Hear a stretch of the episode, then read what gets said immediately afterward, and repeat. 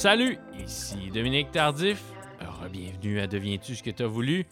Bienvenue à cet épisode spécial soulignant les 15 ans de Trompe-l'œil de Malajube, cet album mythique paru en février 2006.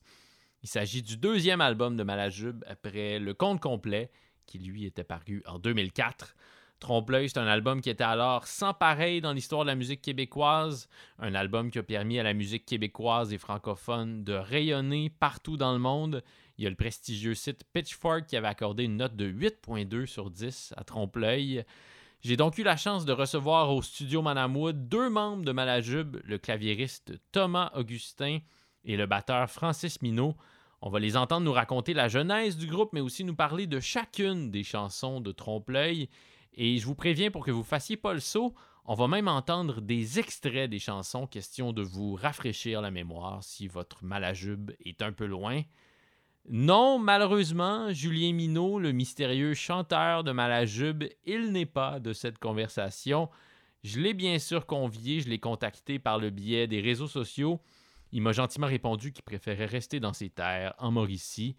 Il m'a suggéré de le recontacter pour les 20 ans de Trompe-l'œil. On verra. Euh, Trompe-l'œil, c'est pour moi un album qui va pour toujours demeurer associé à mes années d'université. J'avais même eu la chance d'interviewer Julien Minot avant un spectacle de Malajube au Café du Palais, Les Marches, à Sherbrooke. C'était un des premiers articles que je signais de ma vie. C'était paru dans le collectif, le journal de l'Université de Sherbrooke. Ma rencontre avec Thomas Augustin et Francis Minot a eu lieu à la fin du mois de mars dernier. Et si vous vous le demandez, il paraît que le quatrième membre du groupe, le bassiste Mathieu Cournoyer, paraît qu'il se porte bien. Euh, Malajube est toujours en pause depuis son spectacle retour au festival La Grosse Lanterne dans les cantons de l'Est qui a eu lieu en 2015. Je vous propose pour débuter un extrait de la chanson avec laquelle j'ai connu Malajube, c'est peut-être votre cas à vous aussi. C'est tiré de leur premier album. Je parle évidemment de la chanson Le Métronome. Voici mon entretien avec Thomas Augustin et Francis Minot de Malajube pour souligner les 15 ans d'un de mes disques préférés de tous les temps, Trompe-l'œil.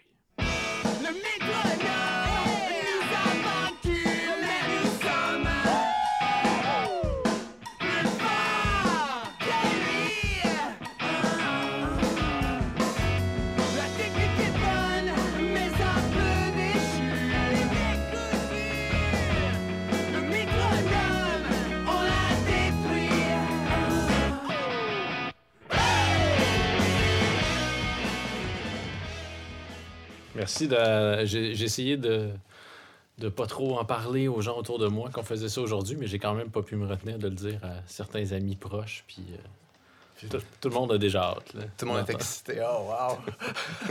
le français, si. J'espère qu'on va livrer la marchandise. je l'ai dit à mon fils avant de partir. Puis il était comme, fait que là, tu vas être à la radio. Ça, ça veut dire que on va entendre ta voix à la radio.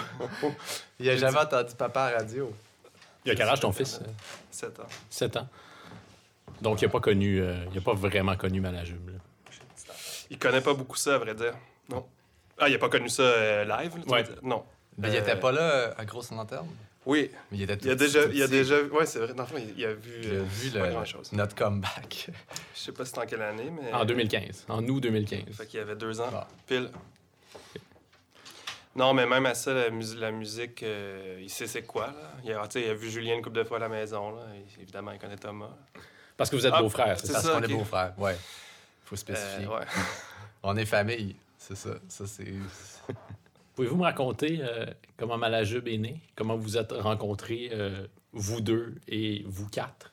Ben, Thomas, tu peux, tu peux raconter comment nous, on s'est rencontrés? Ouais, je peux raconter comment nous, on s'est, on s'est rencontrés. Ben, en fait, bon, c'est ça. Malajube existait déjà avant que, que, que je les rencontre, mais ils sont venus enregistré euh, une coupe de tunes. Je sais pas si c'était des chansons que je connaissais dans le fond, que j'ai fini par connaître ou quoi que ce soit, mais en tout cas, ils sont débarqués chez nous parce que j'habitais euh, sur Sainte-Catherine dans un lieu euh, qu'on appelait le Saint-Bordel.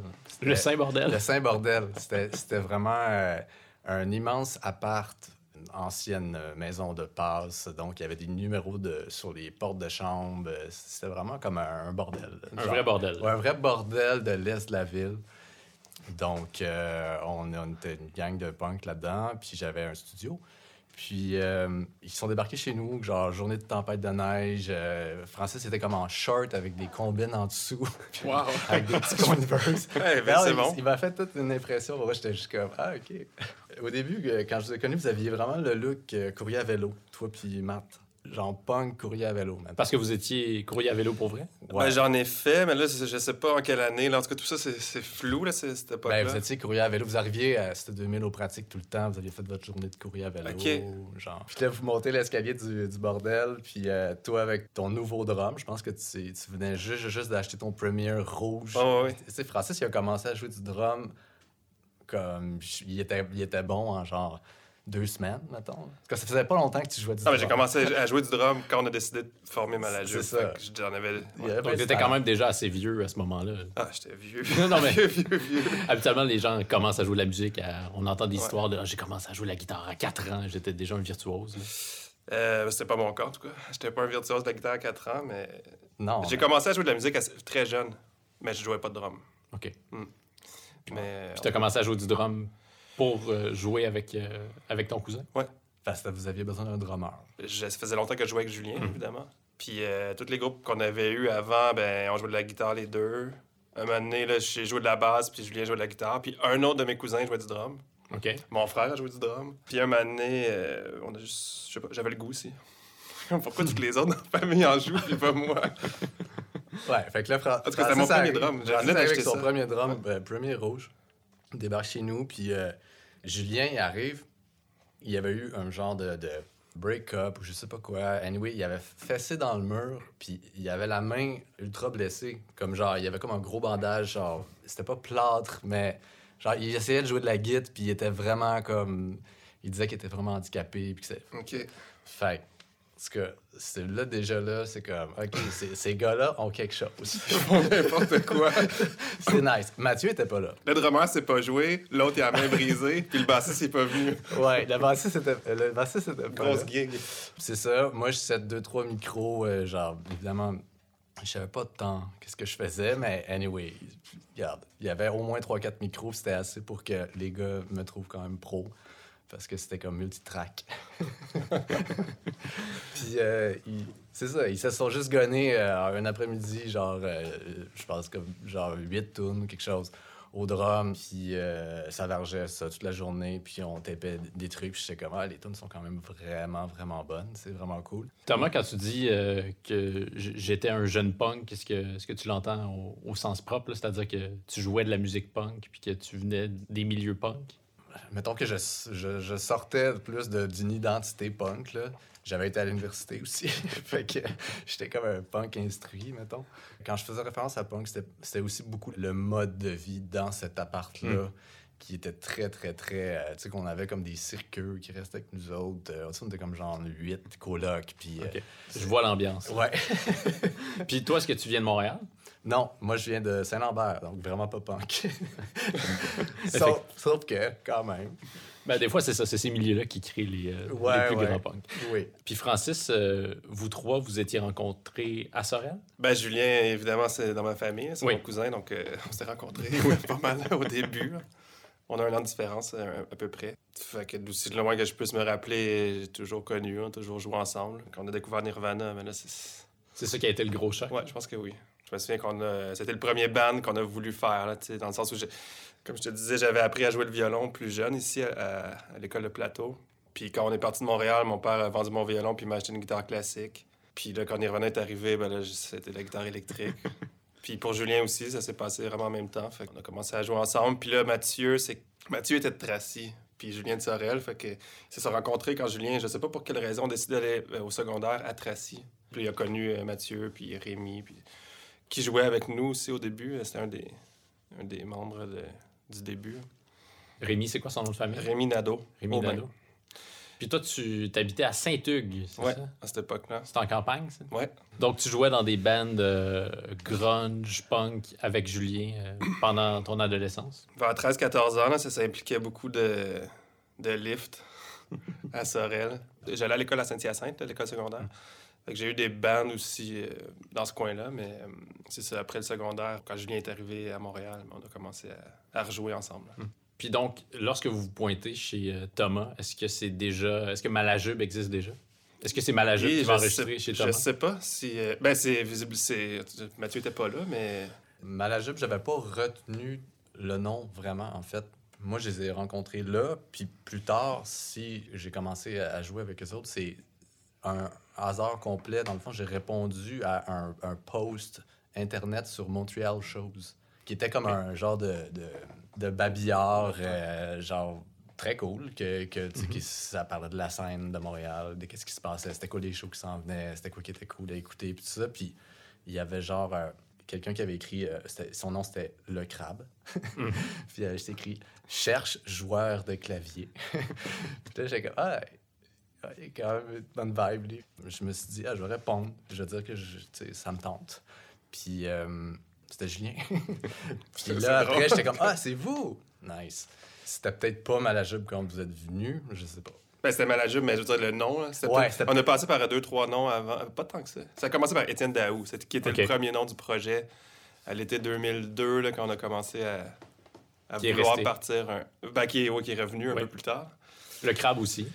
Le crabe aussi. Mais ça, cette, histoire-là, je la connais, je la connais plus ou moins. Là. Moi, j'avais vraiment rien à voir là-dedans. Je savais pas qui c'était signé le crabe. tu m'as déjà raconté que tu avais vu une annonce. Ben, c'était signé le crabe. Puis en fait, j'étais comme s'il fallait que je me demande c'était qui peut-être qui avait mis cette annonce-là. C'est que dans ce temps-là, j'écoutais beaucoup les Goules. Mm-hmm. Puis là, il y avait comme la chanson Le crabe oui.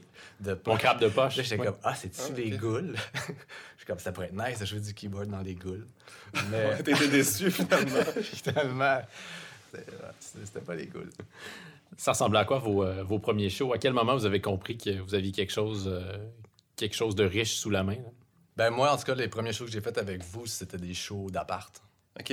C'était comme, je me souviens, le premier premier show que j'ai fait, c'était vraiment nice. C'était comme Julien puis Mathieu restaient ensemble sur Champlain, dans un appart quand même qu'on peut qualifier de... Trou très trou, là, vraiment miteux. On est dans quel quartier, là? C'est le Pont-Jean-Cartier. Pont-Jean-Cartier. C'est Centre-Sud. Euh, Centre-Sud. Centre-Sud. Puis c'est ça, dans le fond, euh, moi, c'était mon premier show avec vous autres, puis c'est la première fois que j'ai rencontré la gang de, de, de toutes les amis, les premiers fans de Malajube aussi qui sont restés comme des amis. Puis, je sais pas quoi, vous faisiez comme une genre de fixation sur euh, Distasio. Je sais pas quoi, il y avait comme un cadre de Distasio. sur José Distasio, l'animatrice de télé, qui fait des émissions de cuisine. Exact. Il y avait une toune sur elle, c'est la toune des champignons. C'était Madame Papille. Puisqu'il est comme un ah. B-side euh, ah, oui, de Trompe-l'œil. Ouais. Ah, c'est un hommage à José Di Stasio. À José Di Stasio. Puis il y avait comme un gros cadre, puis c'était ça. Puis là, c'était le premier show. Puis après ça, on a fait un show. Euh, on a fait un show sur Parc aussi, me semble. À ton appart. Puis ça, il faisait vraiment chaud. Puis euh, Ellie est venue nous voir jouer là. OK. Puis après, euh, les autres shows, après, je sais plus. Là, je C'était du ben... le Spectrum, je sais pas. Oui, c'est ça. Ça, se d'un appartement au Spectrum. ça se peut. Ça se pourrait. je me rappelle pas, euh, du premier show, euh, celui dont tu parles, mais on a dû jouer plus qu'une fois chez Julien aussi. Parce que... Ouais, ouais. Moi, j'ai juste joué une fois. Peut-être. Mais sinon, moi, sans jouer dans Malajube, en fait, mais que j'avais déjà commencé à genre, si on veut, écouter des démos, puis tout ça. T'en as peut-être fait une pratique ou deux, mais je, je jouais pas encore parce que je n'étais pas encore assez bon. J'ai vu le show Unicorns Manager, en fait. Mhm. Puis là, ça, c'était vraiment bon, mémorable, très cool. Puis mhm. là, c'était la première fois que je voyais live. Puis j'étais comme, yes. Est-ce que c'était vos amis? Euh, c'est beaucoup revenu quand on a tenté de cerner euh, vos influences. Là. On vous a souvent comparé aux Unicorns, qui est arrivé euh, peut-être un tout petit peu juste avant vous. Mm-hmm. Est-ce que c'était davantage des amis ou c'était plus une vraie influence? Oui, c'est arrivé vraiment en même temps, mais un petit peu avant. Parce que oui, pour Julien, c'était vraiment une grosse influence. C'est des gens qu'on connaissait pas.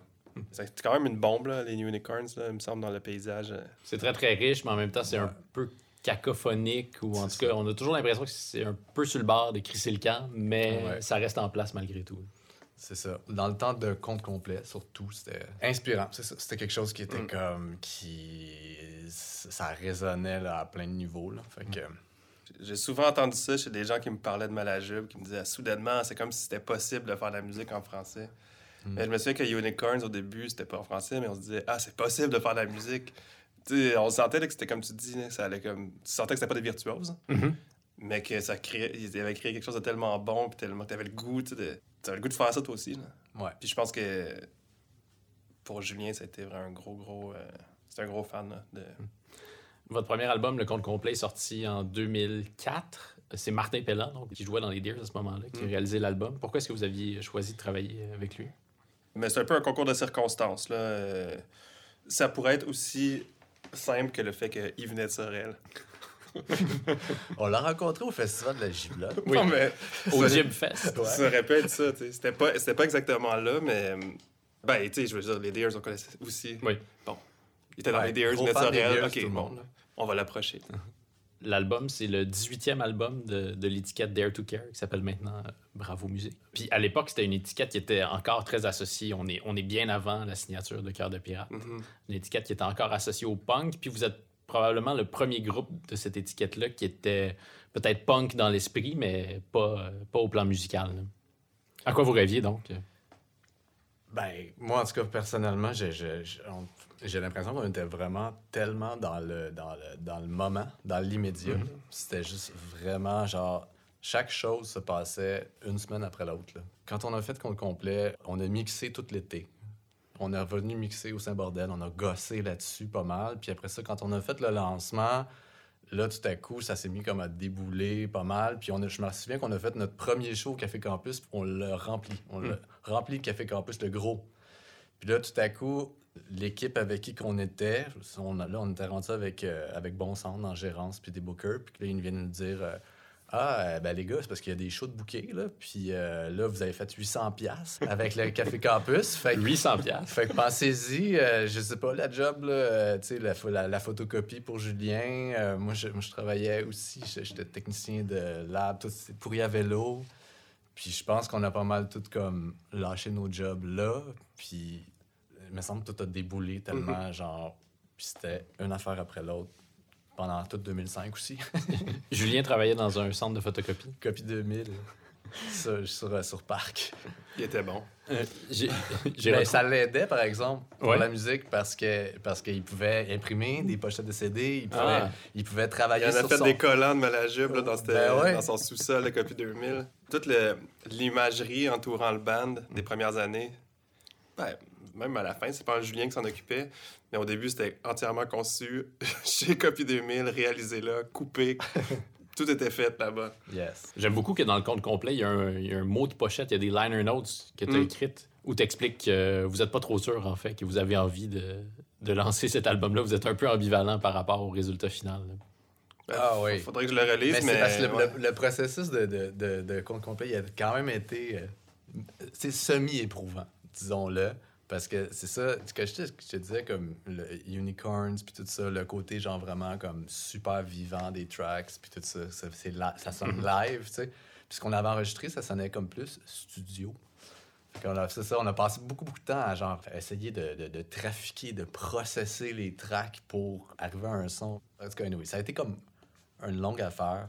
Je pense du le côté comme pas 100% certain de, vu qu'on avait tellement douté des tracks en tant que tel. On avait comme douté, on avait remis en question plein d'affaires, mais finalement, on a fait le coup de circuit. est-ce que, est que vous étiez résistant à, ce moment-là au buzz euh, qui entourait le? J'ai retrouvé une entrevue de, de Julien dans Le Devoir au début, c'est en mars 2005, donc quelques mois après l'apparition du compte complet. Puis l'article décrit donc l'engouement que, que Malajube suscite.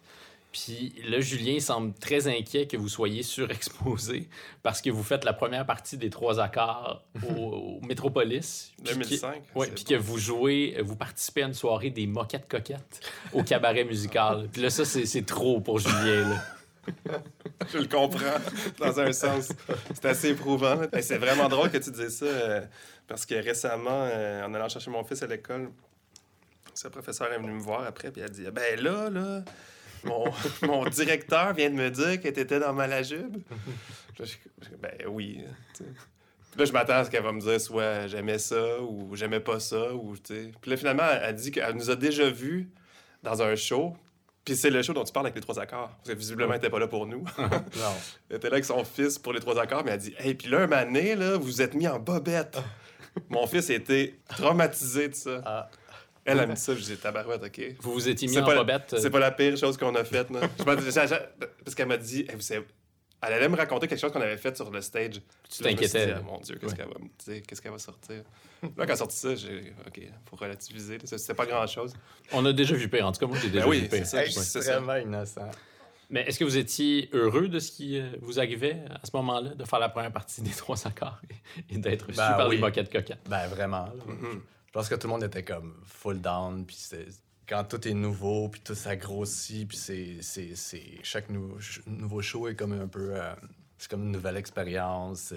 C'est jouer au Métropolis, c'est comme la première fois, c'est quand même quelque chose. On est comme... Même les, les moquettes coquettes, c'était pas si pire.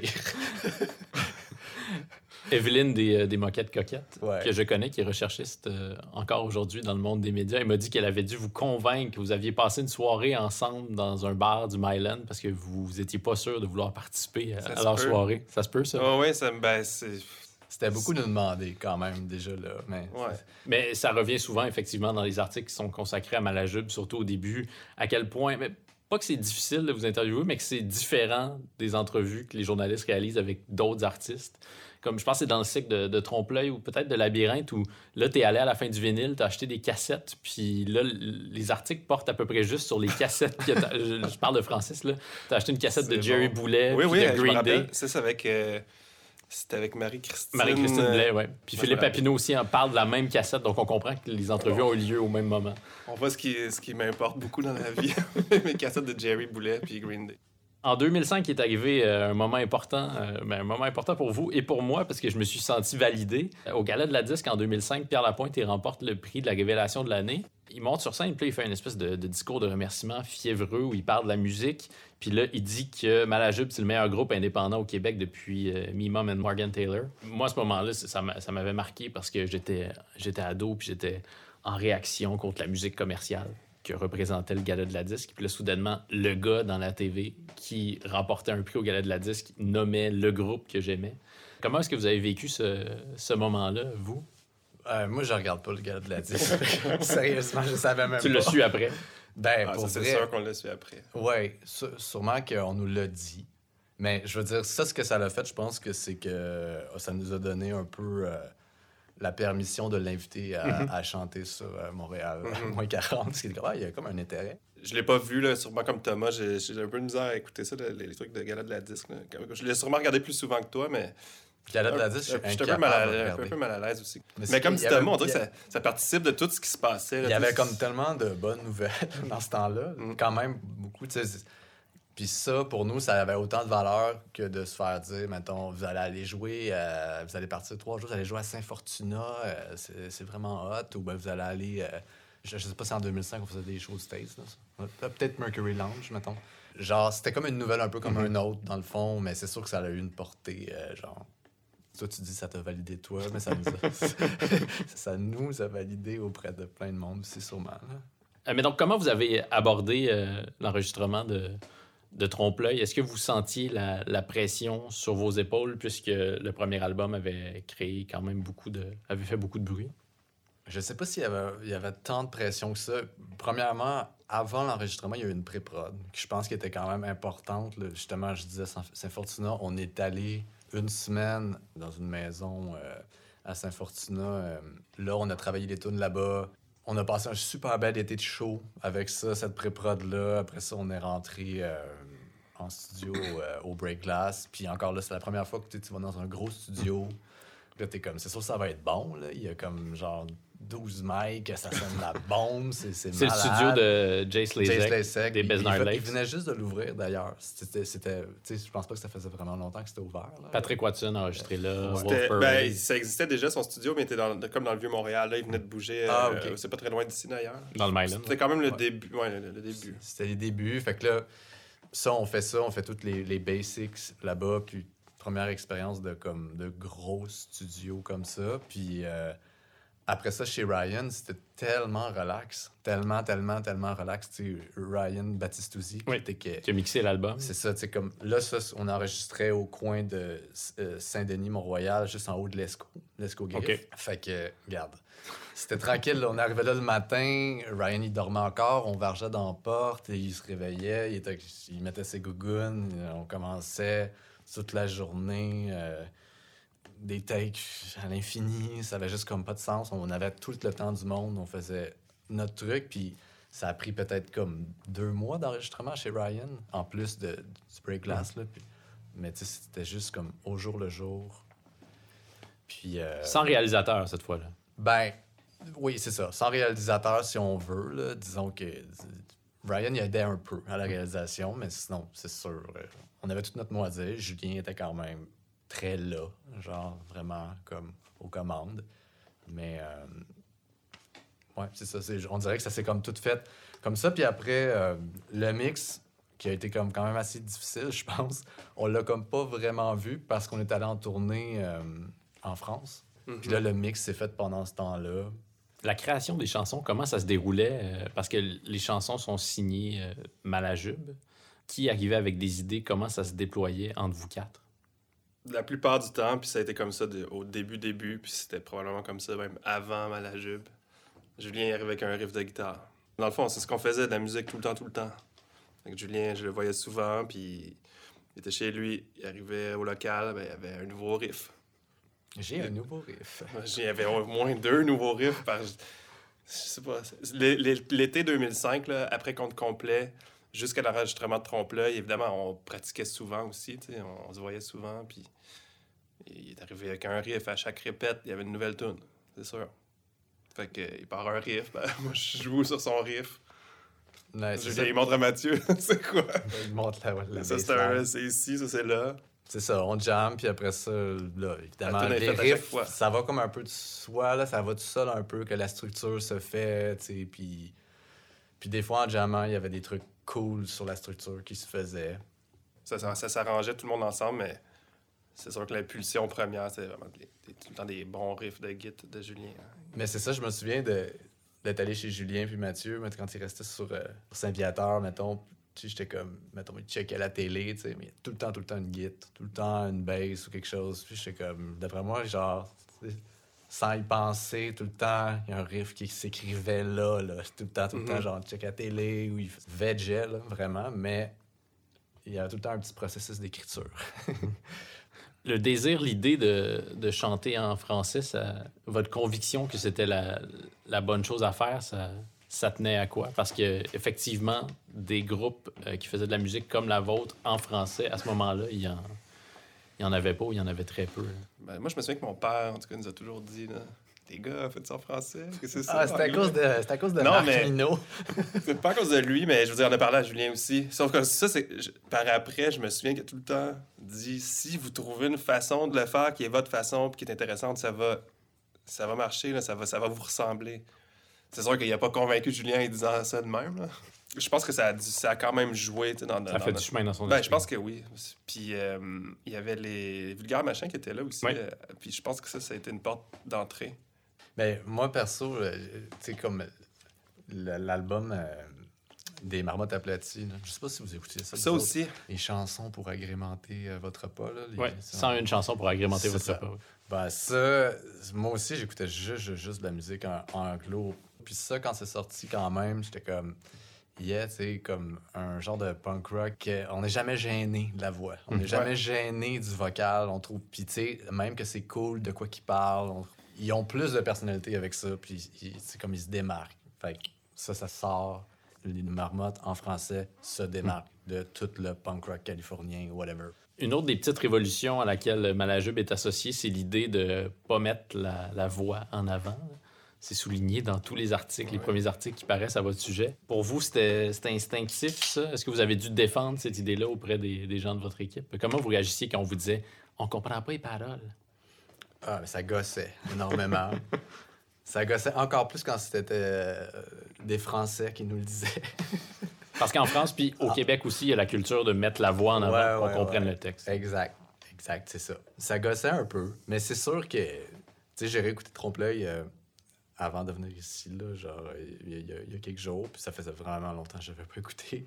Puis c'est vrai que la voix est comme pas super forte dans des petits bouts, tu sais, mais c'est super bon. C'est juste, euh, je pense que c'est une question d'habitude. C'est ça, le monde était juste choqué parce que c'est une question d'habitude. Mais Aujourd'hui, ça, ça, serait différent. Mais la tune se passe comme tellement, euh, même si la voix est juste un petit peu en dessous, genre tu le sens, comme tu l'écoutes, comme dans les couplets, des fois, il y a juste, juste une coupe de couplets que je suis comme, ah ouais, c'est vrai que la voix est vraiment pas forte. C'est comme, je le remarque, là, que ça fait dix ans que j'ai pas écouté l'album dans des écouteurs. C'est pas qu'on mettait pas tant dans la voix, au contraire. On faisait à peu... les... chaque mot avait à peu près genre euh, au moins euh, deux bacs dessus hum, de, façon permanente. Fait que c'est pas une question du tout de genre on passe euh, on, cinq minutes on passe cinq minutes sur la voix de la on, se concentre sur la musique ça n'a aucun rapport avec ça c'était vraiment un choix, un choix esthétique puis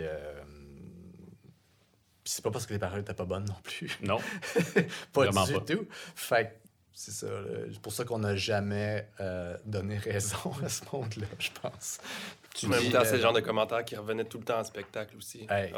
Donc, on avait quand même un lien. je me souviens qu'on a fait un, un Christy de gros show en première partie d'Interpol à, hmm. Paris, euh, au Cabaret Sauvage. C'est ça, Cabaret Sauvage? C'était un chapiteau. C'est un chapiteau sur le bord d'un canal.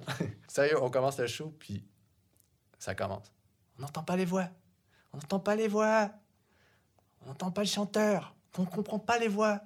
Ça, ça a fait que le spectacle en tant que tel a juste comme tellement pris une drop, tu sais, parce que là, Julien s'est choqué, on était un peu incompris, des fois. Ouais, ça m'a toujours tanné un peu aussi. Alors qu'on peut présumer que ces, ces Français-là comprenaient peut-être pas les paroles d'Interpol de toute façon. C'est ça. Accepteriez-vous, messieurs, qu'on passe à travers chacune des chansons de, de Trompe-l'œil?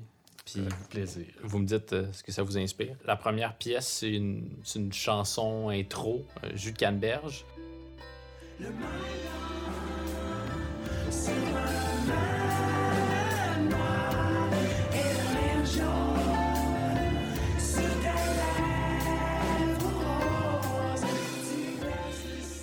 En réécoutant l'album, j'ai remarqué pour la première fois à quel point les guitares acoustiques sont, sont présentes sur l'album. On les entend vraiment à des moments, euh, des moments choisis euh, sur l'album. Puis il y a aussi les, euh, les violons sur cette pièce-là qui, qui, vont revenir sur l'album. Donc, pouvez-vous me parler de ces, euh, de ces deux choix-là au plan des, des, arrangements, les guitares acoustiques et les, les violons? Ben, je trouve que ça donne vraiment le ton. Euh, ça commence avec un ukulélé, en fait. Le ukulélé, ukulélé, ukulélé à 10$, là, qui était comme. Il y en avait des, des, des jaunes, des verts, des oranges, anyway, des. Ah oui, j'ai encore ça. Qu'on achetait au Archambault. Là. Mais ça donne le ton parce que c'est ça, on entend ça. Après, si je me trompe pas, il y a comme il y a des notes de vibraphone aussi. Il y a du vibraphone, il y a, puis là, pour ça, les violons. Un album qui est quand même rock, mais là, ça commence avec euh, des arrangements assez euh, ben, acoustiques, là, puis un mm. peu ailleurs, tu sais, fait que... On comprend qu'on va avoir affaire à un wall of sound, mais différent de, de, celui de, ça, wall of sound, parce que le drum, quand le drum rentre, c'est vraiment genre grosse room, vraiment comme... Ça donne le ton, puis... Euh, il y, a, y, a, de la guitare acoustique caché ici et là. Il y a de la douce corde, pas mal. Il y a de... On avait du temps pour se gâter, genre, puis essayer plein de trucs, là.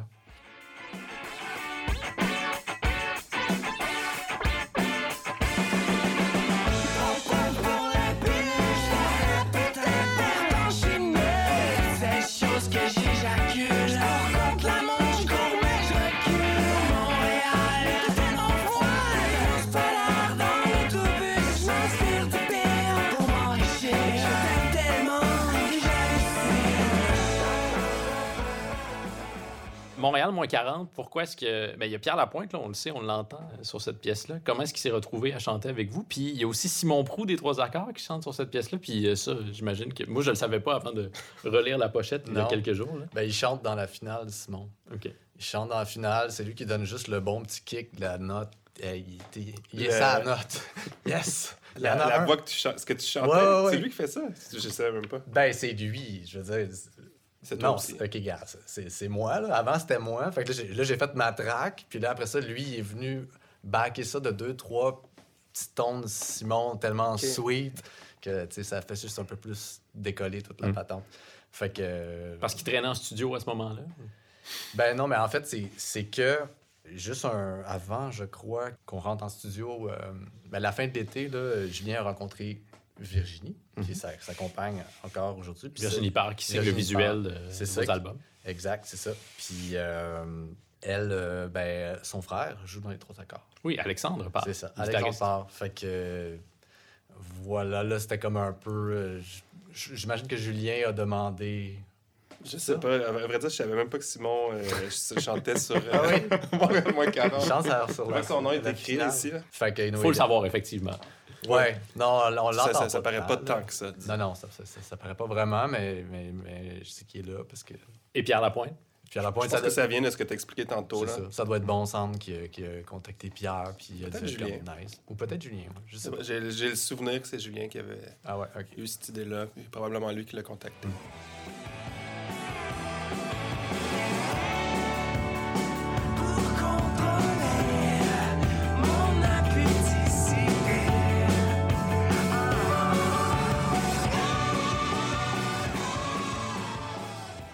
Chacune des chansons de, de Trompe-l'œil est associée à une maladie. Mm -hmm. est associé aux fissures anales. C'était un gros sujet dans le temps. C'était un gros sujet, ouais. Ça me rappelle quelque chose. Hein. Mais tu sais, comme on parlait des moquettes coquettes. Oui, c'est écrit juste fissure. Hein? Fissure. Dans, le livret. T'as peut-être fait le, reste J'ai peut-être l'esprit mal tourné, oui, effectivement. En tout cas, au début, c'est écrit fissure. Mais euh, c'est ça, les moquettes coquettes, si je me, si je me trompe pas, en plus d'être une, soirée éprouvante au niveau de ce qu'il fallait faire, il y avait un petit peu de fissure euh, qui pointait. il avait fallu faire des. Je, je sais pas quoi, il y avait de quoi qui marchait pas. Julien était pas Il fallait faire la comédie là, cette, soirée-là. Ouais. Il avait fallu faire une chanson avec elle aussi. En tout cas, bref. Mais donc, pourquoi est-ce que chacune des chansons est associée à une maladie? C'est un bon concept, puis bon, c'est ça, tout le monde le sait, là, que, que Julien est un peu hypochondriaque, là, genre dans un, tout le temps en train de checker s'il y a quelque chose qui cloche. Fait je sais pas si c'est venu en travaillant sur la pochette, peut-être, qu'ils ont finalement mm-hmm. trouvé ce concept-là avec le visuel puis tout ça. Je dis maladie, mais il y a polygamie aussi euh, qui est associée à la chanson ah, la monogamie. C'est la pire des Qui une autre, une autre de maladie. C'est ça. La mort. Oui, la mort. C'est la mort? C'est la... un autre type de maladie. Euh, dont tu te remets vraiment pas. Mais ce qui est assez amusant aussi, puis étonnant, c'est que Pas de Philo, comme Montréal Moins 40, a joué à la radio. Les, radios commerciales ont fait jouer ces chansons-là. C'est probablement la seule chanson sur les fissures, anal ou pas, qui a joué euh, sur les ondes des radios commerciales euh, au Québec. Est-ce que vous en étonniez, vous, à ce moment-là, que, que vos chansons se retrouvent euh, à Énergie, puis à C'est quoi et compagnie? Est-ce que ça a vraiment joué à C'est quoi? Je pense que oui. Ouais. Moi, j'ai souvenir d'avoir entendu ça, là, genre pas de philo.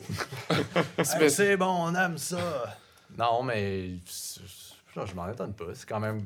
C'est le fun qu'en fait qu'Énergie nous a quand même backé. Ils ont quand même fait jouer. Je pense pas que c'était juste pas de philo. Ils ont fait jouer d'autres aussi. On a fait des entrevues. On, pas on est allé aussi. On n'a pas toujours été bon en entrevue avec eux autres. Euh, non. Énergie, définitivement pas.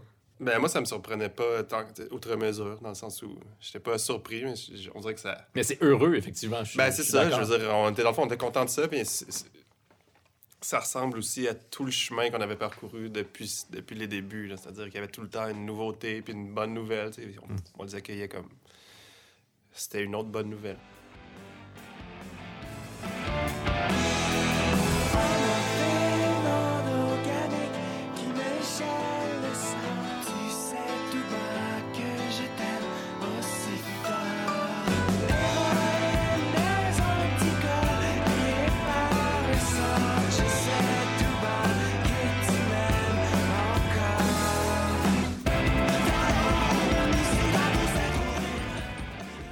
Le crabe, c'est le nom de, de l'avatar euh, de, cette personne qui publiait cette annonce à laquelle tu as répondu, Thomas. Euh, puis tu co-signes le texte de, cette chanson-là? Oui, ben c'est ça. C'est toi qui chantes dans le refrain, est-ce que c'est ça? C'est moi, le, dans le fond. C'est toi le crabe. C'est moi la, la bébite. C'est moi le cancer. Fait que je donne une réponse à, à Julien, mais en fait, encore là, si euh, je me suis retrouvé à, écrire des textes sur, sur, euh, Trompe-l'œil, je pense que c'est parce que Julien, euh, il y avait des trous. Hmm. puis je, sais comme, ah, je peux essayer. puis là, ben, ah, tu l'as écrit, chante le don. OK, cool. Crab, je trouve que c'est quand même une des bonnes sur le disque. Si, si c'est pas la meilleure, mais je la trouve vraiment, vraiment excellente encore quand je l'ai écoutée je trouve que c'est comme tellement euh, comme idée après idée qui s'enchaîne. Celle-là, puis monogamie aussi est un peu comme ça, puis ça l'ajoute tellement. Euh... T'as raison. Euh, dans le fond, j'ai fait. Euh, je t'en ai glissé un mot vite, vite, que j'ai fait deux entrevues par rapport à la, parution de Trompe-l'œil il, y a 15 ans. Puis euh, la question qui revenait, c'était pourquoi est-ce que les gens ont aimé ça? Pourquoi est-ce que pourquoi... Mais pourquoi toi, tu penses que les gens aimaient ça? Puis... Réponse? Ben, réponse, le crabe, pour moi, ça illustre vraiment l'univers idéal de Malajube. C'est vraiment éclaté. Ça ressemble... Le crabe, ça ressemble à pas grand-chose que j'ai entendu auparavant, mais on va... j'entends nos influences vraiment hardcore dedans. Ils sont passés là, mais dans une tune qui est pas hardcore, là. Hmm avec des shakers, des sections, les deux gars qui chantent. On dirait que ça synthétise, dans le fond, ce que j'aimais le plus du band. Ouais, moi C'était pas pas de philo, mettons. Non. Ça. mais même pas mais ça synthétise tout ça, puis l'unicité du band, je peux se résumer, je trouve, avec cette chanson-là. Puis Casse-Cou, pour moi aussi, c'est une qui ressemble beaucoup à la crabe. C'est dans mes tunes euh, préférées. Ça dégage quelque chose de vraiment d'unique, puis je pense que c'est ça qui a euh, accroché les gens. Même si c'est pas de philo qui a sûrement eu plus de, de résonance puis de visibilité, mais au Montréal, le au Montréal, mais je pense en fait que Pas de philo, c'est le son Malajube qui a le plus été copié. Quand il y a des groupes qui sont inspirés, quand on dit ce groupe-là est inspiré par Malajube, c'est souvent parce qu'ils refont quelque chose qui ressemble à Pas de philo plutôt qu'à le crabe ou à la monogamie ah, ou des choses comme ça. Je sais pas, j'aimerais s'entendre. Peut-être qu'il y a des, gens qui font de la musique qui ressemblent à ça. Mais on, on dirait que là, je trouvais qu'on touchait à quelque chose qui était toute la tourne marche, puis ça, ça ressemble juste à, à ce qu'on a fait à cette époque-là. Puis c'est, une des... J'étais assez fier de, de, de, ça, ma tête et tu.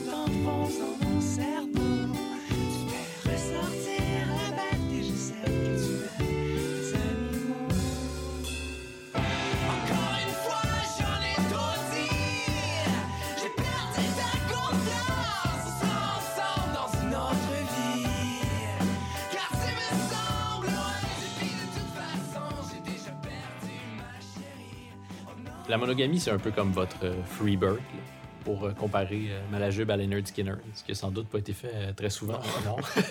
Mais moi, je me souviens de vous avoir vu en spectacle donc en mars de l'année de l'apparition de, de Trompe-l'œil au Café du Palais à Sherbrooke. OK. Puis déjà, à ce moment-là, tout le monde... Les marches. Oui, les marches, exactement. C'est comme ça qu'on appelait ce bar-là. Première soirée avec Jess Gagnon. Ah ouais? Wow. Jess. Ah ouais. Ça, c'est quand il faisait ses soundchecks. C'est notre soundman. C'est la, ah première, la première soirée avec lui. Soundman. Puis après ça, on a entendu ça, c'est claquements de palais pendant, pendant trois ans à côté. C'était la première fois. C'était un mercredi soir au marche. La place était pleine, puis euh, le show avait commencé à 11 h. Puis euh, c'était du block party qui jouait euh, avant le spectacle. Mais là, je me souviens de tout ça parce que c'est un des premiers articles que j'ai écrit dans ma vie de, journaliste pour le collectif. qui C'est ça, toi, tu écrivais à Sherbrooke. C'est ça. Mais le collectif, c'était le journal de l'Université de Sherbrooke. C'est encore le journal de l'Université de Sherbrooke. Puis j'ai écrit quelques articles là-dedans. Puis le titre de mon article, c'était Sherbrooke 40 degrés. Vous voyez comment j'avais beaucoup d'imagination, les gars. Wow. La monogamie, ça, c'est un bel exemple quand même que souvent, en tout cas, ça revient à quelques reprises que les textes de Julien sont un peu cryptiques. Puis là, dans cette phrase-là, il y a des lignes qui, qui sont euh, impeccables. Quand tu rugis, tu rougis, la bouche pleine de confettis, et on danse toute la nuit. C'est parfait, ça. Je pense que ça n'a pas vraiment besoin d'être plus compliqué que ça. C'est... Est-ce que ça a bien veillé pour nous autres, euh, genre huit ans après? Ou bien quand on était, quand on au troisième album, c'est une autre, euh, une autre question, mais oui très fédérateur. Puis c'est ça, c'était vraiment. Ça a toujours été. Je pense pas qu'on a fait un show où est-ce qu'on n'avait pas joué Monogamie, mm. en fait. Ça se peut. Tout le temps, un, moment super fort et, et où est-ce qu'on se sentait proche sur stage puis avec le monde quand on entonnait cette hymne. C'est le moment le plus Arcade Fire de votre, de votre répertoire, ouais, sûrement. C'est comme un Jude un peu.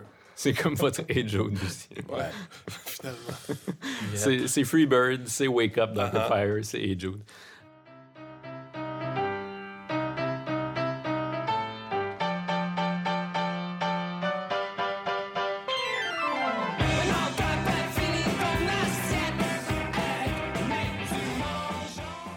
ton plat favori, le, côté euh, piano-bar, ça, je, devine que ça vient de toi, Thomas? Ben, je sais pas si c'est vraiment tant mon riff que ça, là, mais je me, je me souviens qu'on l'a jamais... En fait, Julien, il a joué à Git, puis euh, il y avait un piano au break glass, puis on l'a comme carrément jamais là, puis pogné là, puis ça a été quand même. C'est n'importe quoi. C'est n'importe quoi. C'est beaucoup des patchwork de genre, comme mettons, euh, six takes de piano mm. qu'on place puis qu'on on fait juste sortir des trucs.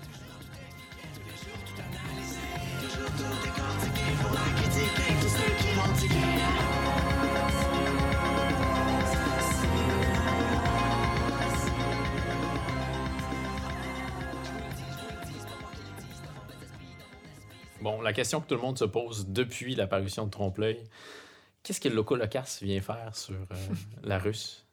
Parce qu'il me semble qu'il n'y a pas deux bandes plus éloignées que Malajube et Locas. Puis c'est même la question que Sébastien Ricard, Batlam, pose au début de la chanson. Pourquoi Malajube vous nous invitez sur votre album?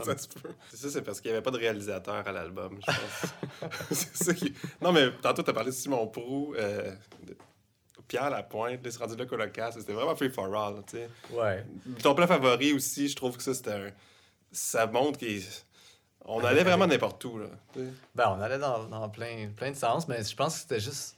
C'était comme le désir de faire quelque chose de, de, plus complet et, et euh, essayer le plus d'affaires mm. possible. Fait que là, t'es comme, ah, on peut demander à ta, ta, ta, Mais le Colocasse, on se le cachera pas qu'il y a eu comme... On, on les a coupés au montage, mm. énormément. Parce que le, tout le verse de euh, Shafik. et de. Biz. Et, non, Biz, on l'a gardé. Oui. Biz, est là. Et euh, c'est ça, Batlam puis Shafik, on les, a, on les a coupés parce que c'était juste. ça fitait juste pas avec notre petit côté prude. C'était vraiment trop. Trash. Ah, c'était trash. Puis ça aurait tellement mal vieilli, en fait. trash comment? Trash euh, sexuel Ouais, ouais, ouais. Okay. Genre, ça, c'était que. Le colocat se prenait pour Omnicron. Ben, c'était parce non, que. Non, c'est pas ça. C'est que. Non, mais c'est parce que la maladie. C'est juste la tourette. C'est ce que c'est écrit ici. La tourette. Fait que là, c'était juste vraiment mm. trash. Tu sais. Il incarnait quelqu'un qui serait atteint de, la, de ce syndrome-là. Anyway. Fait que là, ça a été coupé. Euh, au montage. Bonne décision. oui, franchement, parce que ça. on n'aurait pas bien euh, géré ça d'avoir ça sur l'album, ces deux verses-là. Après, même si c'était vraiment drôle sur le coup, parce qu'on a niaisé toute la journée, puis c'était drôle, puis c'était pas grave parce qu'on était comme, on verra ce qu'on fait avec ça, on verra, on verra, finalement. Ils l'ont mal pris, euh, les gars de Colocasse? Je pense pas. OK. Non, je pense qu'ils sont contents eux aussi. ouais, ouais. Non, que ça, jamais, ça soit jamais sorti comme ça. Euh, je pense que c'était comme. C'était un essai. puis en fait, c'est ça, ils ont écrit des verses, c'était comme long comme la table. La, la tune aurait fait genre 8 minutes. Là. Il y avait tellement d'affaires à dire. Je me rappelle que ça se faisait vraiment chez Ryan aussi. Ouais, ouais. Il y en a qui était assis dans la cuisine, pseudo-cuisine de Ryan, qui écrivait, tu sais, ça se faisait sur, le, sur, le, sur le spot. Ils ont écrit ça direct en the spot. Mais même à la fin, à la fin de la journée, c'était vraiment comme. Je me rappelle que, mettons, le chef qui était comme Ouais, mais là, les gars, euh, ils pourront pas mettre ça sur leur album. mais vous n'allez pas, vraiment mettre ça. c'est ça, c'était comme, ah, peut-être pas, c'est pas grave. Non, non, on était allé loin, mais je pense, je pense, que comme tu dis, c'était un peu une, c'était une joke aussi. À ce moment-là, je pense pas qu'on savait que la, la allait être sur l'album non plus. C'était nébuleux. Ouais.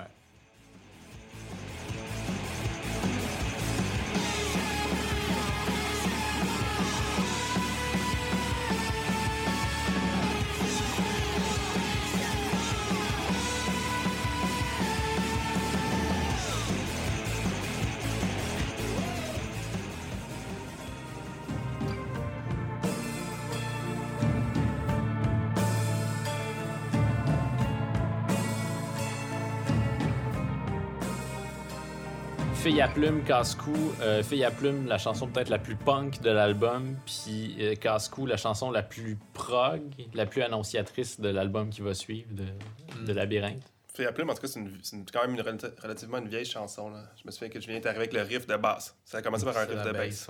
fait on traînait ça depuis un bout. C'était un peu notre. Euh, ouais, punk ou. Ouais, mettons. Dance punk, mettons. Ouais, c'est ça, évidemment. Là, on commence à avoir des tout petits, tout petits, tout petits. Mais bon, c'était quand même un beat, tac, tac, tac. Il n'y en avait pas beaucoup dans, dans, On avait fait un peu au début, mais je pense que c'était un rappel euh, de l'univers des vulgaires machins un peu. Là. Mm. Ouais, il y avait déjà eu une tune, euh, Le pessimiste chronique, sur un des. Sur le P, le robot sexy, qui était directement inspiré de ça. Puis c'était un peu la reprise ou la continuation de. C'est ça, là, le, côté. Euh, mais je trouve qu'en studio, on a rajouté le petit côté Carmina Burana, si on veut. Même s'il n'y a pas, pas, vraiment de voix, mais tu sais, les espèces de. Ouais, ouais. ouais.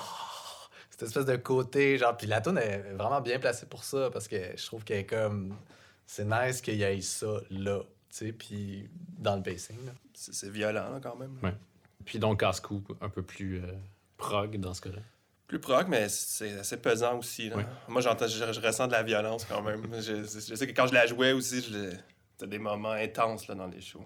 Casse-cou, c'est la folie, c'est ça? Je sais pas, ça parle de Jésus euh, pas mal. Oui. Il me semble que c'est... Euh, c'est schizophrénie. OK.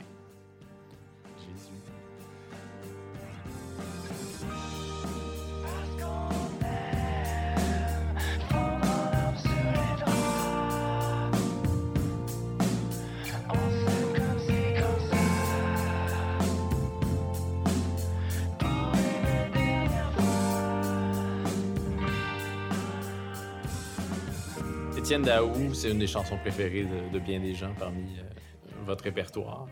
Qu'est-ce que cette chanson-là représente euh, pour vous? Parce que c'est une chanson que je pense qui est associée... S'il y a une chanson de Malajube qui est associée à des moments... Euh, des moments de grande émotion pour, pour bien des gens, c'est celle-là.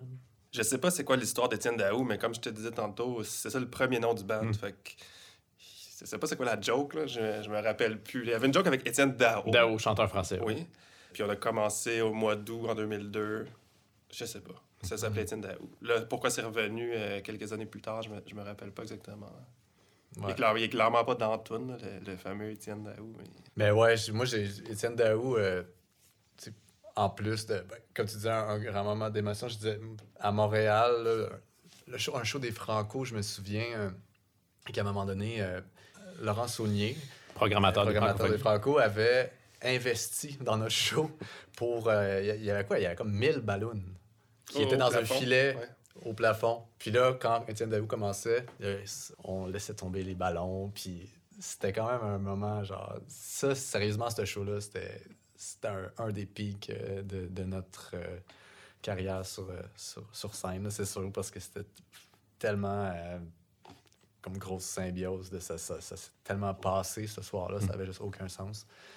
Sinon, je retiens d'Étienne Daou aussi ben, les cordes. Oui. Quand on... c'était ah, ben, une belle session. Euh, les filles qui ont fait les, cordes, ils ont joué beaucoup. Là. On a comme arrangé ça, mais... Récemment, avec, euh, avec euh, Jésus les filles, il y avait besoin d'un violoncelliste, puis j'ai mhm. rappelé Catherine... Groupe au, sein duquel tu joues désormais. La base. Oui. Puis qui va sortir un album bientôt, au mois de juin. Mais j'ai rappelé Catherine, Catherine puis elle a fait exactement la même chose. Elle a fait plein, plein de tracks d'improvisation, genre une après l'autre. Comme, continue, continue. Ah, c'est tout bon ce que tu fais. Continue, c'est ah, excellent, c'est excellent. Puis après ça, on a juste comme édité tout ça, puis arrangé ça. Mais il n'y avait pas d'arrangeur pour les C'est vrai que ces deux filles-là, ils torchaient vraiment. Parce que, sérieusement, ils sont arrivés là, ils n'avaient jamais entendu la tune. Ils ont dû entendre où est-ce qu'on était rendu. Ils se sont assises les deux, puis tu sais, ce qu'ils jouent, c'est pas exactement le riff de Julien, tu sais. Non, non, non. Ça ressemble beaucoup, là. C'est un peu la même mélodie, mais c'est pas pareil. ça marche. Là. Ils sont même meilleurs que si on avait comme plutôt dirigé l'affaire. Et sur le pitch aussi. Il y a pas de corde fausse. C'est comme.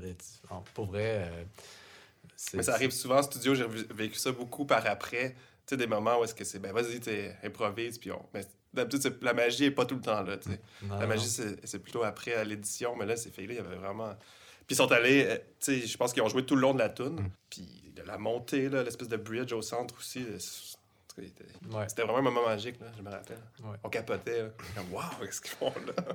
c'est vraiment bon. Hein, c'est meilleur que si on avait. Continué. C'est ça. L'album se conclut sur Saint Fortuna, qui est euh, la chanson la plus dépouillée de l'album.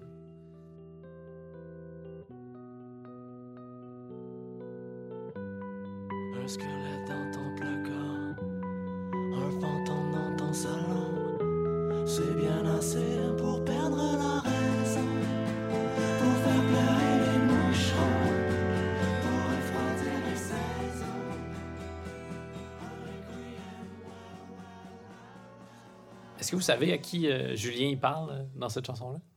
Euh, ben, c'est pas Julien, c'est moi. C'est toi? Oui. Mais est-ce que c'est toi qui chantes? Oui. C'est toi qui chantes? Oui. C'est ma tune, celle-là. c'est sa tune. À qui tu parles, Thomas? Je, ben, je parle à la, la personne chez qui on est allé faire la pré-prod. Hmm. Qui allait pas bien, visiblement. Non, c'est ça. Ben, c'était... dans le fond, je parle de sa maison, parce qu'elle était comme... Elle vivait un deuil. Hmm. Puis dans le fond, c'était, ça faisait pas longtemps. Puis je parle de nous qui est là, les, quatre garçons qui arrivent là cet été-là. Puis euh, qui arrive débarque chez eux, puis elle, elle, elle, elle, nous écoute faire nos pré-prod, puis travailler nos trucs, puis euh, tu sais, le soir, évidemment, ben, on jase, puis tout, puis elle nous parle de ce qu'est la vie, puis nous autres, on lui parle de ce que nous autres, on fait. Ben oui, c'était une chanson euh, qui s'adressait, dans le fond, à elle, puis elle, elle vivait vraiment dans un endroit aussi, comme c'était malade, là, il y avait comme un petit étang il y avait une petite maison à Saint-Fortuna, vraiment, vraiment beau. On a, on a passé du bon temps. On a passé du bon temps. Puis pour vrai, l'écriture du disque, il y, a, quand même un, On a écrit ailleurs, là, mais il y a quand même un chunk qui a, vraiment qui a été fait là. Puis moi, c'est la première fois que j'ai joué la tonne au gars là, là-bas aussi. J'étais comme. C'est quoi à faire, les gars? Je peux-tu vous montrer mon, mon, mon petit riff au Piano Roads? Donc, l'album est sorti en février 2006. À quel moment vous avez compris que, que cet album-là allait devenir euh, quelque chose dont on parlerait encore 15 ans plus tard? Jamais. Je sais pas. Hein? Ben, moi, je suis, je suis d'accord. Je suis, je suis assez surpris là, quand même de tout ça. On a fait les lancements. Euh... Ben, premièrement, il y a eu une supplémentaire pour le lancement. ça, c'était nice. Je me souviens que c'est ça, on avait juste une date, puis là, finalement, il y en avait une deuxième. Oh, on, a, rempli la, la, tulipe deux fois. Pour un lancement. Pour un lancement. Fait que ça, c'était comme. C'était bon signe. Puis après, ben, tu sais, ça a tellement déboulé. Genre, c'est quoi qu'on a fait tout de suite après? on, est parti. On est allé à South? On est peut-être parti en tournée après ça. Ou on est allé à South Bay juste en 2007? South by Southwest, donc c'est un marché euh, de la musique euh, au Texas. Ouais, puis en tout cas. Mais on s'était rendu là, c'est-à-dire que nous, euh, je sais qu'il y a beaucoup de Québécois qui y vont, mais nous, on, on s'est rendu là en faisant des shows. C'est-à-dire mm. qu'on avait une vraie tournée américaine. Ouais, ça, ça, c'est 2007 en fait. Là. Puis quand on a joué à South by Southwest en 2007, on a aussi ah été approché par City Slang, le label européen. Mm. Fait que là, après ça, on avait une étiquette en Allemagne. Mais, euh, mais 2006, on a, je pense qu'on a continué à faire des shows, mais des plus gros shows. Mais je me rappelle qu'on jouait, euh, j'ai parlé de ça cette semaine avec Florence, euh, du nombre de. Je me souviens au début, on jouait tout le temps à Montréal. La tournée de trompe-l'œil, selon, selon différentes sources, c'est 260 spectacles dans plus de 150 villes, dans 16 pays différents. C'est pas rien quand même. Des beaux moments est-ce que c'était que des beaux moments ou il y avait des moments euh, moins agréables? Non, c'était pas juste des beaux moments, mais aujourd'hui, c'est en rétrospective, c'est juste des beaux moments. Sur le coup, c'est sûr que non. Il y a eu des moins bons, euh, comme... Euh, Tantôt, tu as parlé de notre... la première fois qu'on était allé en France. Hmm. Ça, je me rappelle que c'était pas un moment glorieux. ça, c'était pas, c'était pas, c'était pas un beau moment. Non. C'est certain des shows, là. En général, c'est bien le fun. C'est quand toi puis moi, on habitait chez Patricia. Oui, mais... Mais sauf que ça, c'est pas grave. Là. Vu, d'ici, là, ouais, ouais. tous les beaux moments. Vous êtes un des rares groupes francophones qui a eu du succès, qu'on associe à une forme de succès dans des pays non francophones. Euh, est-ce que vous en avez vraiment eu du succès euh, aux États-Unis? Je pense que le, le, succès aux États-Unis, euh, ben, tu sais, quand on a joué à South by Southwest, mettons, on a eu plein, plein, plein de showcases. Tu sais, fait que c'était plus un on a eu euh, beaucoup de presse. Mhm. Des critiques dans Pitchfork. Pitchfork. Anyway, on a eu beaucoup, beaucoup de presse. Mais bon, est-ce que ça se traduisait nécessairement par, genre, de là à dire que ça a levé là-bas, je pense pas. Là. Donc, on peut pas dire ça. Ça restait vraiment, euh, toute proportion gardée, c'était relativement petit. C'était quand même un, circuit, euh, underground qu'on mhm. faisait cette tournée-là, quand même, comment ça s'appelle? Fleet Foxes euh, ouvrait pour Malajub. Fleet Foxes a joué en première partie de Malajub. A ouvert au Malajub. À Seattle. à Seattle, ils ont ouvert pour nous. Donc, ils devaient être à leur début. Ouais, ouais. ouais. C'était quand même un moment important aussi pour l'indie rock. Ouais, ouais. Ben ouais. Mm. Et, le rock. Et Montréal. Ouais, Montréal. Euh, Arcade Fire, vous avez joué avec eux? Ouais, à l'Olympia. C'était tout un show. juste une fois. L'Olympia de Paris ou de Montréal? Ah, de Paris. De Paris? ouais. Ben oui, non, c'était fou, ce show-là, mais je me souviens qu'on a joué comme. Tu sais, mettons qu'eux autres, il y avait comme un stage. Euh, tu sais, comme, mettons, genre huit fois comme le Métropolis. Là. Pour accueillir leurs 22 membres. C'était immense. Et nous autres, on avait un spot, c'était comme. On jouait dans un vestibule. C'était comme, c'était rien. On était collés, collés. C'est comme, vous vous mettez là. All right. Mais ça s'est quand même bien passé parce que pour vrai, ils ont ouvert les portes. il y a eu genre comme 1000 personnes d'un coup qui sont rentrées. En courant. En courant. Je pense que pendant qu'on a joué, les lumières étaient encore allumées. C'était même pas des jokes, là. Il, y avait, c'était, faisait pas noir. C'était pas un. C'était pas notre show, là. C'est pas comme si on avait comme. On a vraiment comme fait un bon show, mais c'était un show comme. C'est sûr qu'on va s'en rappeler tout le temps parce que c'était tellement différent. c'était fou. Vous étiez dans quel état d'esprit et dans quel état physique à la fin de la tournée de, de Trompe-l'œil? Parce que 260 spectacles, c'est, c'est beaucoup de spectacles. On était fatigués, mais ça s'est très très bien fini parce que ça a fini avec un show au Zoo Bizarre. Hmm. Euh, genre, Défunt Zoo Bizarre. Ouais. Défunt Zoo Bizarre sur Saint-Hubert. Puis c'est Bon Sound, puis euh, Dare to Care qui avait organisé ça. Puis avec tous nos amis, puis on avait fini la tournée là, vraiment. Mais, ah, euh, une soirée où est-ce que ta sœur était là, probablement. C'est ça. Parce que ta sœur joue un rôle important dans l'histoire de Malajeu. Ben, ma sœur, en fait, si on est beaux-frères, c'est parce que Florence mm -hmm. est la mère euh, des enfants de Francis. D'accord. C'est mon épouse. Ah oui, ok, d'accord, je comprends. Ouais. Oui, ok. Ouais, ben finalement, oui, c'est très important. Donc c'est à ce moment-là que tu l'as. On comprend que c'est à ce moment-là que tu l'as rencontré. Ben en tout cas, c'était ben, Je pensais que c'était plus tard. Moi, il y a des choses que je sais pas, j'aime mieux pas savoir tant que ça. J'ai pas dit grand-chose. Mais Belle soirée, quand même. OK, bon, parfait. Belle soirée. je me rappelle de ça. Puis moi, je me rappelle que c'était la fin du, de la tournée. Puis, euh... Est-ce que Labyrinthe, c'était une réaction à, au succès de, de Trompe-l'œil, puisque c'est un album vraiment différent, plus, euh, plus exigeant? Ouais, c'est sûr qu'on n'était pas dans le même mood du tout quand on a fait Labyrinthe que quand on a fait euh, Trompe-l'œil, dans le sens qu'on était ça nous a changé un petit peu, euh, genre d'avoir fait toute cette tournée-là. Puis euh, je pense que ouais, c'était comme quand même une réaction à tout ce qui s'était passé, c'est sûr. Là. Il n'était plus mm -hmm. question de faire de quoi qu'elle allait être euh, trop facile ou trop comme trompe-l'œil. Fait on est allé dans, un, dans des contrées plus prog, carrément. Ça. Il y en a peut-être qui ont été un petit peu déçus. Mais ouais. si tu veux. non, mais parce que pour parler en termes freudiens, ça peut ressembler à une sorte d'acte manqué. Là. On, va, on, va, on a eu du succès, puis là, on pourrait en avoir davantage, mais non, on va vous donner quelque chose qui ne nous permettra pas de capitaliser sur ce succès-là. C'est un, c'est un album merveilleux, le Labyrinthe. Oui, mais c'est ça. Mais, mais, après, après, ce qui s'était passé, puis comme, comment la tournée s'est terminée, puis tout ça, puis on a vu vraiment c'était quoi le portrait de Malajuba en tournée, puis c'était quoi nos limites aussi, dans le fond. Que c'est une question de trouver qu'est-ce qui marche. C'était ça qui marchait. C'était ça qu'on a fait. Là. Mm -hmm. C'était... Il n'était pas question que ça devienne plus gros, en fait, je pense. Pas tant que ça. mais on a quand même fait un album. Euh... C'était aussi le premier album. Ben, il y en avait juste deux avant, mais où est-ce qu'on n'avait pas. On n'a jamais joué les chansons avant en spectacle. Yes. Ça se faisait pas dans l'urgence du moment. Alors, il a fallu qu'on aille comme répéter puis en studio pour faire un album. Ça, c'est quand même assez différent comme, comme approche, plutôt que des chansons que tu écris, que tu joues parce que tu joues deux fois par semaine. Fait que tu as le temps de. Ils ont le temps d'avoir une vie, à, une propre vie. Fait que c'était le premier album où est-ce qu'il fallait prendre du recul. Puis peut-être le moment où Julien est parti de Montréal aussi. Je sais pas si ça s'entend, mais il y a un feeling un peu euh, de travail plus. Euh, pas pénible, mais en tout cas. Mais en même temps, on a fait l'album qu'on pouvait faire. on ne s'est pas forcé pour être pas bon.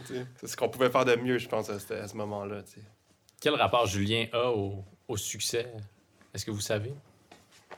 Tu lui demanderas. Faudrait que tu lui demandes. Ben alors, ben, définitivement une ambivalence, oui. c'est certain. Dans le sens que je pense qu'on a lui, puis nous, on a, on a tout vraiment eu énormément de gratitude pour genre la chance qu'on a eue puis cet amour là qu'on a reçu avec euh, avec Trompe-l'œil puis avec avec les autres aussi mais c'est ça mais pas trop tu sais mm. pas euh, dans nos propres limites puis euh, Julien nous a fait comprendre c'était quoi ses limites à lui puis on a vécu on a vécu avec ça puis that's it.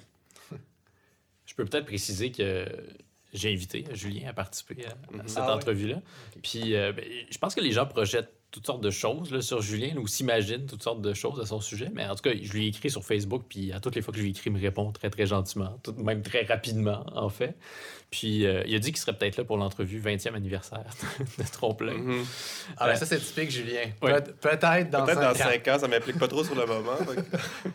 Mais euh, c'est ouais, plein de bonne volonté, je pense. C'est cool. Pourquoi est-ce que le groupe a arrêté sans, sans faire d'annonce officielle de séparation? Moi, j'ai jamais pensé qu'on avait vraiment besoin de faire une annonce. Hmm. Je vois des bandes, comme euh, il y a deux semaines récemment, Canaille, ils l'ont fait, puis super bien, ils ont annoncé qu'ils finissaient. J'étais comme, c'est vrai que c'est une bonne façon. Nous autres, on n'a pas fait d'annonce, même je pense qu'on s'est. C'est-tu fini, Manage? Ouais, c'est fini. Mais entre vous, au moment où vous avez euh, cessé là, après la caverne, est-ce que, est que vous étiez sous l'impression que c'était, que c'était terminé? Là, vous aviez mis le, point final? Non. Ben, c'était pas clair. De, mon côté, je dirais, je dirais que c'était pas ça. Je pense que c'était pas ça pour personne. Non. Je pensais qu'on prenait une pause, puis c'est une pause qui a duré euh, six mois, puis à un moment donné, c'est une pause d'un an, qui est devenue une pause de deux ans, puis... Qui continue encore à ce qui continue, qui, commence à être euh, méchante pause. On va être vraiment reposer, en tout cas. En fait, vous êtes sorti de votre pause très brièvement pour faire un spectacle à, la Grosse Lanterne, à Béthanie, en 2015. J'étais là. Puis vous aviez même euh, présenté des nouvelles chansons à ce mm. moment-là. Puis ce qu'on comprenait dans les entrevues que vous accordiez, c'est que c'était reparti, là, que vous souhaitiez euh, relancer la machine. Puis euh, c'est pas ce qui s'est produit. Pouvez-vous me raconter pourquoi vous aviez accepté de faire un spectacle à la grosse lanterne alors que vous auriez pu accepter de faire des spectacles beaucoup plus payants dans tous les autres festivals au Québec? Pourquoi juste un spectacle, puis pourquoi ça s'est arrêté à, ce moment-là? Rien à comprendre. Rien à comprendre. Francis Hoche, de la ben, Je ne saurais pas quoi trop te répondre, euh, pour être franc. Mais... Non, mais la, grosse lanterne, c'était à cause de bon sound, c'était dans le bois. Votre équipe, C'est ça, puis c'était le but d'y de, d'y aller mollo, de commencer on voulait pas faire la place des festivals comme premier show, là, mettons. Là, qu'on a fait ça, puis moi, perso, j'ai jamais trop compris pourquoi que c'était sorti tant que ça, que la machine était repartie. Hmm. Moi non plus, ça me rappelle vraiment rien. C'était pas... Euh, c'était... Non, mais ça a été écrit, ça. il y a dit quelqu'un qui a dit en quelque part que ça repartait. C'est juste que ça n'a jamais été super clair. Peut-être que quelqu'un a dit modestement que ça repartait puis que le journaliste avait vraiment envie que ça reparte. Aussi, peut-être. C'était toi? Non, c'était pas moi, mais ça aurait pu être moi, en fait. Ouais. Ben, on avait quand même fait deux nouvelles tunes pour l'occasion. Il y avait quand même un, semblant de, oui, de, redébut, de, recommencement, de, de renouveau. Mais il n'y en a pas eu. Je sais, je pense, c'est comme Thomas dit, euh, c'était pas ça, c'était pas l'idée derrière le spectacle, en tout cas. C'était pas de relancer le band, mais Quoique peut-être secrètement un peu, là. C'est sûr que j'avais ce désir-là quand même, là. Je, dois l'avouer. De... Donc, si c'était juste de vous deux, est-ce que Malajube, ça existerait encore? Est-ce que vous reprendriez la route? C'est sûr que si on était juste deux, ça n'existerait pas. non, c'est ça. Mais peut-être. Je, pense pas que moi, j'aurais lâché Malajube hmm. si euh, s'il y avait eu... Euh, L'affaire, c'est qu'il faut que ça se passe pour les bonnes raisons, puis il faut pas gâcher ce qu'on a fait non plus. Je trouve. C'est ça l'affaire aussi, c'est que quand tu es dans une fragilité un peu au niveau de genre. Il faut que ça soit fait comme du monde pour que ça soit pas un gâchis. Est-ce que vous parlez souvent euh, à Julien? Forcément, puisque c'est ton cousin? Pas ton frère d'ailleurs, on peut le préciser. Là, c'est tellement, ça a tellement été écrit souvent que c'est ton frère, c'est ton cousin. Euh, ouais, Mais je l'ai entendu souvent. Radio-Canada a l'air vraiment euh, tenir mordicus au fait que ce soit mon frère. C'est fou comment J'ai souvent entendu, bizarrement, au fil du temps, j'ai souvent entendu des émissions où est-ce que c'est une thématique. Euh, euh, soit des frères qui de la musique ou des sœurs. Enfin, on est pas mal tout le temps là, en tout cas. Les sœurs Boulay et les frères Amino. Je suis souvent tombé là-dessus, comme par hasard, mais c'est arrivé quelques fois là, hmm. au fil des années. Fait que, bon, c'est correct. Ça me va aussi. Euh, c'est mon frère, finalement. Le titre de, de mon podcast, c'est Deviens-tu ce que tu as voulu? Donc, je vous pose la question, mais euh, en deux volets. Euh, devenez-vous ce que vous voulez au plan personnel, messieurs? Puis, est-ce que Malajube est devenu ce que vous vouliez que Malajube devienne? Ben, là, Malajube est devenu au-delà de nos espérances, c'est sérieusement. Mm. C'est clair, là. Donc, on ne peut pas dire. Euh, on, on, aurait aimé ça durer 15 ans. Oui, là, ça, c'est d'autres choses, mais quand même, les trois albums qui restent. Puis. Euh, quatre. Ah, les quatre, ouais. Au moins quatre. On sait pas lequel tu, comptes pas, mais. Ah, excusez. Les Je les ai comptés aujourd'hui. Les quatre albums et les EP et tout. Là. Mm-hmm. Je pense que c'est un bon leg. Puis je pense que ça a marqué beaucoup de gens. Ça, fait, ça fait partie. Euh, fait partie de l'identité du monde. Là, que, qui ont, que, mettons, moi, ah, mais moi, ma vingtaine, c'est Malajube, mettons. Ça, c'est quand même assez fort. Là, puis c'est... c'est ce que j'ai dit tantôt. Là. Je sais pas si on enregistrait, mais c'est ça. C'est vraiment. c'est mon groupe Malajube, même si j'ai pas joué dans Malajube. C'est mon groupe à moi. Enlevez-moi pas ça. Puis je pense qu'il y a plein de gens qui disent ça de, cette manière-là, plus ou moins. Ouais. Ça, ben, c'est... Moi, je suis vraiment content d'entendre ça. Puis aujourd'hui, c'est. On dirait que ça me rend fier ça m'arrive de rencontrer des gens qui me disent ça. c'est comme un des bons côtés, je trouve, de, d'avoir fait de la musique. Puis je le sentais moins à cette époque-là. Je sais qu'il y a des gens qui aimaient ça, qu'il y a des fans, mais on dirait que sur le moment, ça, me touchait moins. Mais à rebours, euh, je trouve ça, ça me rend fier. C'est des, choses qui restent. C'est pour ça que c'est vivant. Hmm. Ça, ça, me plaît. J'ai aussi joué avec plusieurs musiciens plus jeunes que moi qui ont fini par m'avouer ça. Tu sais, euh, mais c'est drôle parce qu'on joue ensemble, puis un, moment donné, ça, un soir, ça finit par sortir. Après quelques bières, là, je vais lui dire. Ça remet en, perspective un peu le. Mais tout ça, là, ma compréhension du monde de la musique ici, de ce que j'ai vécu, ce que je fais maintenant. Hmm. C'est le fun. J'ai jamais été déçu là, en écoutant euh, Malajeux. Puis même. Même pas de philo. Non, mais pas de philo, c'est pas. non, mais je me souviens, il y a peut-être 3-4 ans, j'ai fait, j'ai toujours, fait beaucoup de routes, mais un soir, j'ai comme écouté euh, les trois albums. Puis, euh, les trois, nos trois albums. les trois, ok. peut-être pas la caverne, mais j'étais content, ça me rappelait des bons souvenirs, puis je trouvais, que ça, je trouvais ça bon. Je suis quand même fier. Merci pour euh, cette entrevue-ci, messieurs. Euh, merci aussi pour les albums, vraiment. Je suis très content d'avoir pu vous dire à quel point ces disques-là euh, ont une place vraiment majeure dans mon cœur. Puis je vais me répéter, mais je suis sûr que, que je ne suis pas le seul chez qui ces disques-là sont vraiment importants, majeurs. Donc, merci pour ça. Puis à bientôt. On, va continuer d'espérer peut-être un retour de Malajube. Ouais, tu sais regarde, juste faire une entrevue, là, ça faisait peut-être genre 10 ans qu'on n'avait pas parlé de, de la les deux. C'était un, pas. Faire quelque chose. C'était pas trop pénible, ça va? Non, c'était contribué. Euh, en tout cas, si ça revient, c'est un peu. Ça peut-être un petit peu. Je vais m'approprier un peu du mérite, ouais, si vous faites un retour. si c'est pas bon. Je m'approprierai ah, un peu le blâme. C'est ça. Merci. OK, ciao.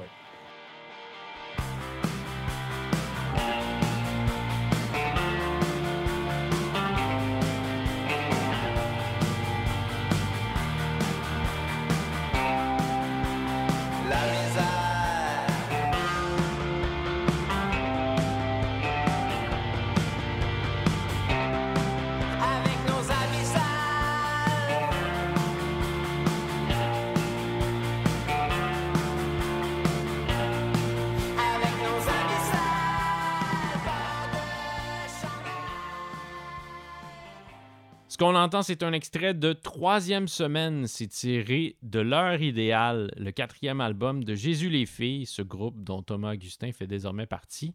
Ça vient tout juste de sortir et c'est un des meilleurs disques de rock parus jusqu'à maintenant en 2021.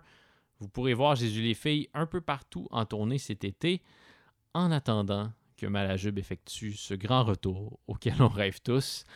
Francis, lui, poursuit sa carrière de musicien et de réalisateur. C'est lui qui signe la réalisation du premier et très bel album de Lucille, le projet du chanteur Raphaël Bussière. C'est paru l'an dernier. Vous pouvez bien sûr trouver ces deux albums-là sur Bandcamp ou en vous rendant chez votre bon disquaire. Et quand je parle de bon disquaire, je parle bien sûr de disquaire indépendant.